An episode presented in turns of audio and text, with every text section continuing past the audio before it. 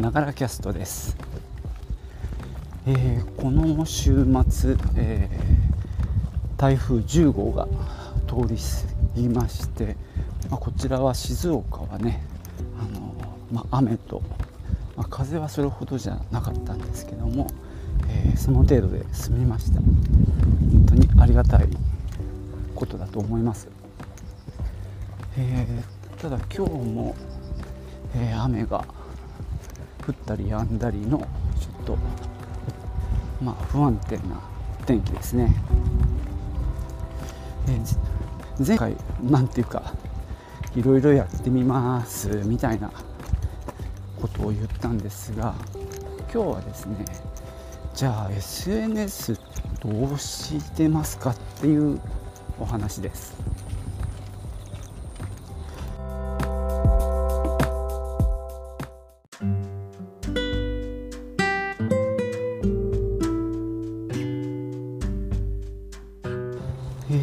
近ですね最近というかまああのインスタを割と投稿するようになってます。まあこれはですねまあ、私がお昼のお弁当をね買わせてもらってる素敵弁当さん素敵弁と書いてあるんですがまああの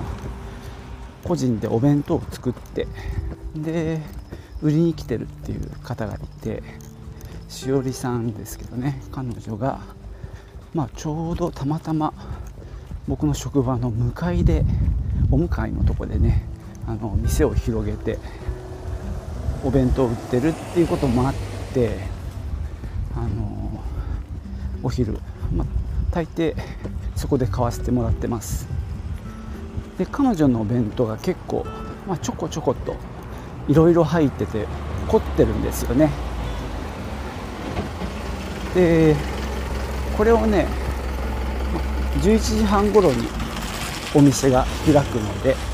まあ、そのぐらいに買いに行って持って、えー、職場に戻ると、まあ、結構みんな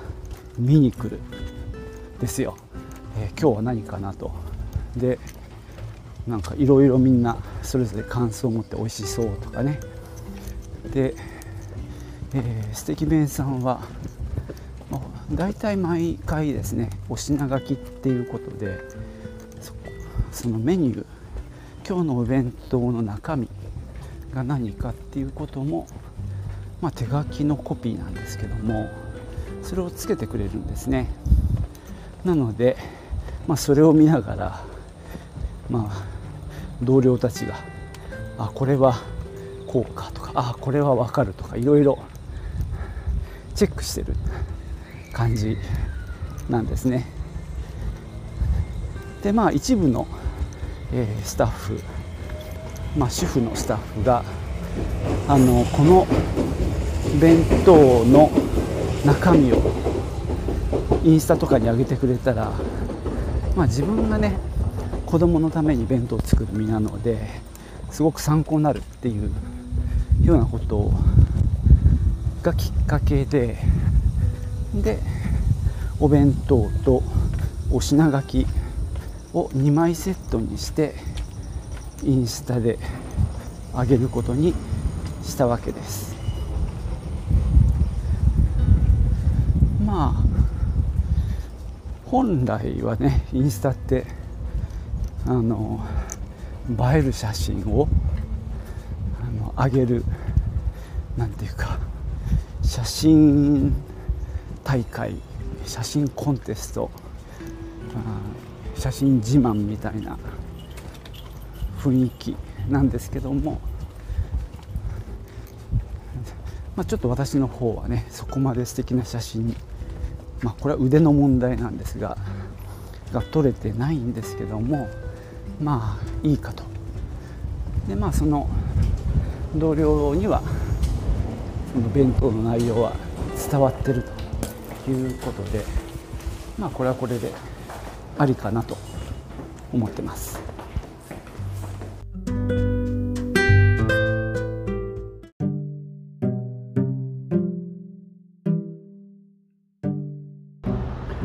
まあ、そんなわけでね、えー、お昼のお弁当を、まあ、アップすることになって、まあ、結果的にインスタに触る時間が増えたんですね。でまあ他の人を見たり、まあ、あとはねちょっと前に妻に、まあ、花の写真を撮るのが好きなのでやってみたらって誘ったら、えー、妻も始めたので、まあ、それに絡めてね、まあ、そういった花関係の写真を見るのも結果的に増えたりして、まあ、投稿は弁当中心なんですけどもたまにね、えー、一緒に写真を撮りに行った時の花の写真とか虫の写真なんかを上げてます。まあちょっと考えてみたらお弁当ももうちょっと素敵に撮ればいいですよね。まあこれはちょっとまた工夫してみたいなと思います。でまああとインスタを上げるときに、まあ、最後の投稿の画面で、まあ、Facebook と Twitter ですよね。も投稿しますかっていう、まあ、スイッチがあるので Facebook はもともと連携してるので僕はというかまあ同じ、まあ、系列会社なんですかね今は。でまあ Facebook も同時に上がるような感じになってます。で Facebook はどちらかというと、まあ、実名で、まあ、直接知ってる人関係なんで、まあ、大学時代の友人関係、まあ、同じサークルの人とかが多いのでまあより関係性が深い方たちなのでそういう意味ではねプライベートなものもまあありなのかなっていう気もしてるのでまあ弁当の写真も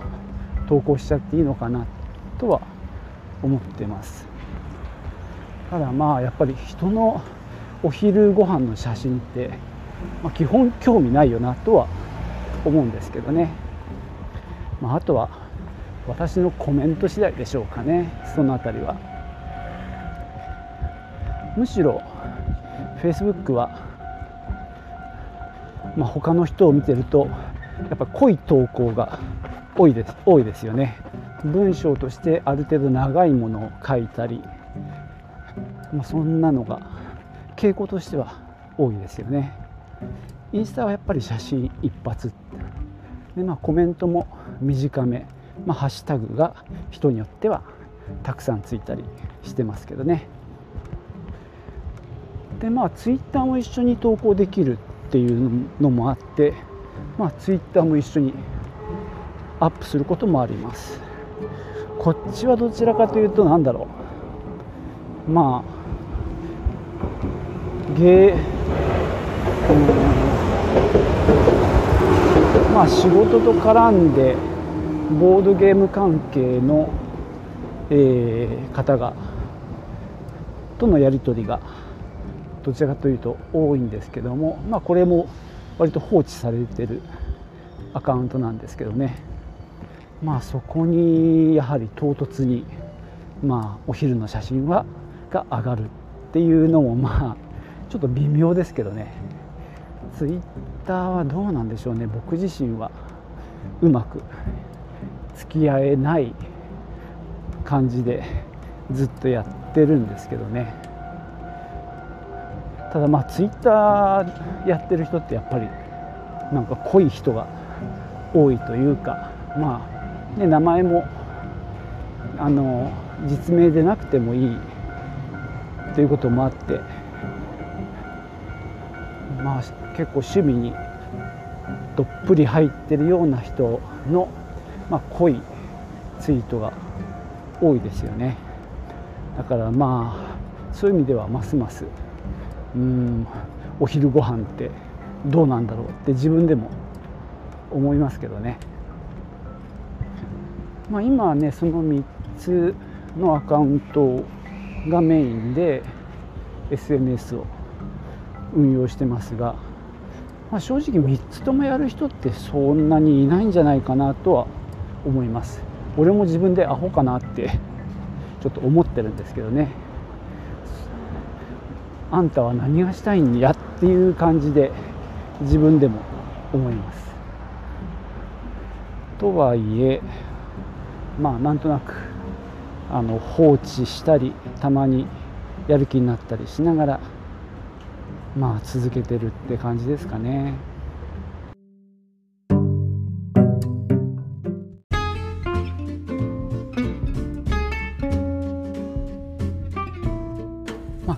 わけで、えー、SNS の話をしてきました。それに加えてまあこのねポッドキャストながらキャストをやってたりあとまあ最近始めたノートは、まあ、ブログ的な、えー、ものになりますねまあ本当いろいろ手を出してますがあんたは何をやりたいの？っていうところは相変わらずですね。本当自分でもよくわからないんですが前回話したようにまあとりあえず手を出してみると。あとまあ俺の野望はまだ YouTube は全く活用してないのでまだこれからですけどね。ここも手を出してみたいなと思ってます。まあポッドキャストやってる方の中にはねポッドキャストを、まあ、YouTube でも上げるっていう方がいらっしゃいますよね。えーと、足利さんなんかはまあポッドキャストの音声にまあ静止画なのかな。何か簡単なものを貼り付けて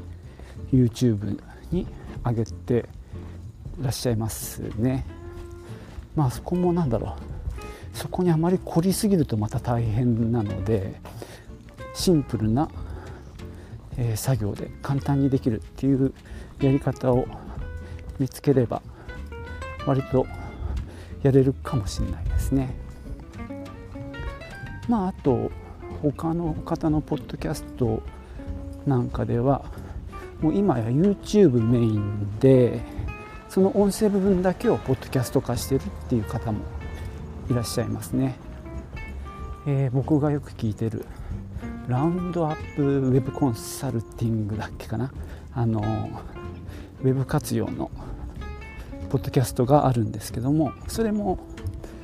今は YouTube がメインじゃないかなと思いますただまあ YouTube の場合は僕はプレミアム会員ではないので何ていうか他のものをことをやりながらけないっていうのが弱点ですね、まあ、ポッドキャストだとねあの音声聞きながら例えば SNS のチェックを同じスマホでやることができてまあそこがなかなか便利ですよね。とはいえまあ、えー、YouTube もまだ諦めてないぞって感じですね。はい、まあ、今日はこんなところでまたなんか取り留めもない話でしたがこんなところで終わります。最後までありがとうございました。